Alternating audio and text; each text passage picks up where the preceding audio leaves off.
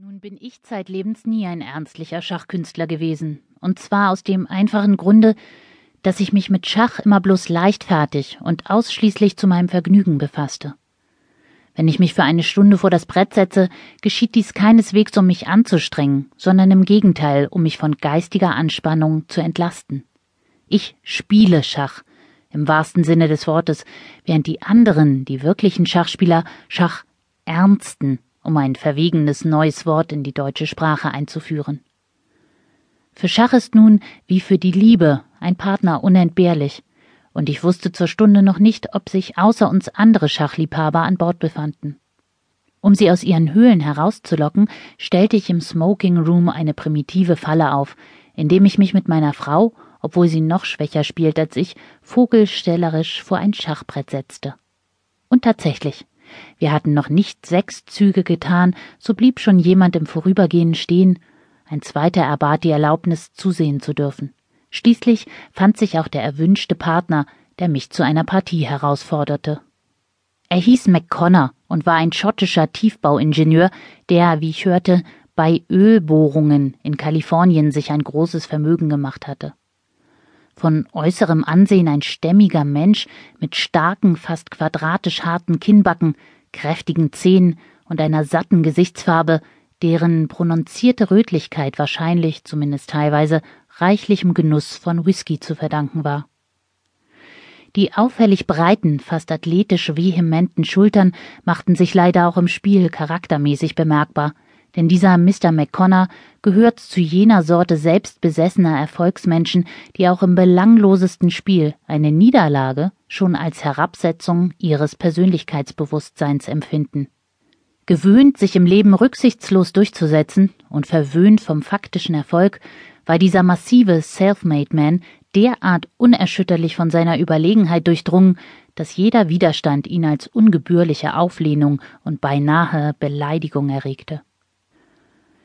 Als er die erste Partie verlor, wurde er mürrisch und begann umständlich und diktatorisch zu erklären, dies könne nur durch eine momentane Unaufmerksamkeit geschehen sein. Bei der dritten machte er den Lärm im Nachbarraum für sein Versagen verantwortlich. Nie war er gewillt, eine Partie zu verlieren, ohne sofort Revanche zu fordern. Anfangs amüsierte mich diese ehrgeizige Verbissenheit. Schließlich nahm ich sie nur mehr als unvermeidliche Begleiterscheinung für meine eigentliche Absicht hin, den Weltmeister an unseren Tisch zu locken. Am dritten Tag gelang es, und gelang doch nur halb. Sei es, dass Centovic uns vom Promenadendeck aus durch das Bordfenster vor dem Schachbrett beobachtet oder dass er nur zufälligerweise den Smoking Room mit seiner Anwesenheit beehrte. Jedenfalls trat er, sobald er uns Unberufene seine Kunst ausüben sah, unwillkürlich einen Schritt näher und warf aus dieser gemessenen Distanz einen prüfenden Blick auf unser Brett. McConnor war gerade am Zuge. Und schon dieser eine Zug schien ausreichend, um Centovic zu belehren, wie wenig ein weiteres Verfolgen unserer dilettantischen Bemühungen seines meisterlichen Interesses würdig sei. Mit derselben selbstverständlichen Geste, mit der unser einer in einer Buchhandlung einen angebotenen schlechten Detektivroman weglegt, ohne ihn auch nur anzublättern, trat er von unserem Tische fort und verließ den Smoking Room. Gewogen und zu leicht befunden, dachte ich mir, ein bisschen verärgert durch diesen kühlen, verächtlichen Blick, und um meinem Unmut irgendwie Luft zu machen, äußerte ich zu McConnor. Ihr Zug scheint den Meister nicht sehr begeistert zu haben. Welchen Meister? Ich erklärte ihm, jener Herr, der eben an uns vorübergegangen und mit missbilligendem Blick auf unser Spiel gesehen, sei der Schachmeister Centovic gewesen. Nun fügte ich hinzu, wir beide würden es überstehen und ohne Herzeleid uns mit seiner illustren Verachtung abfinden. Arme Leute müssten eben mit Wasser kochen. Aber zu meiner Überraschung übte auf McConnor meine lässige Mitteilung eine völlig unerwartete Wirkung.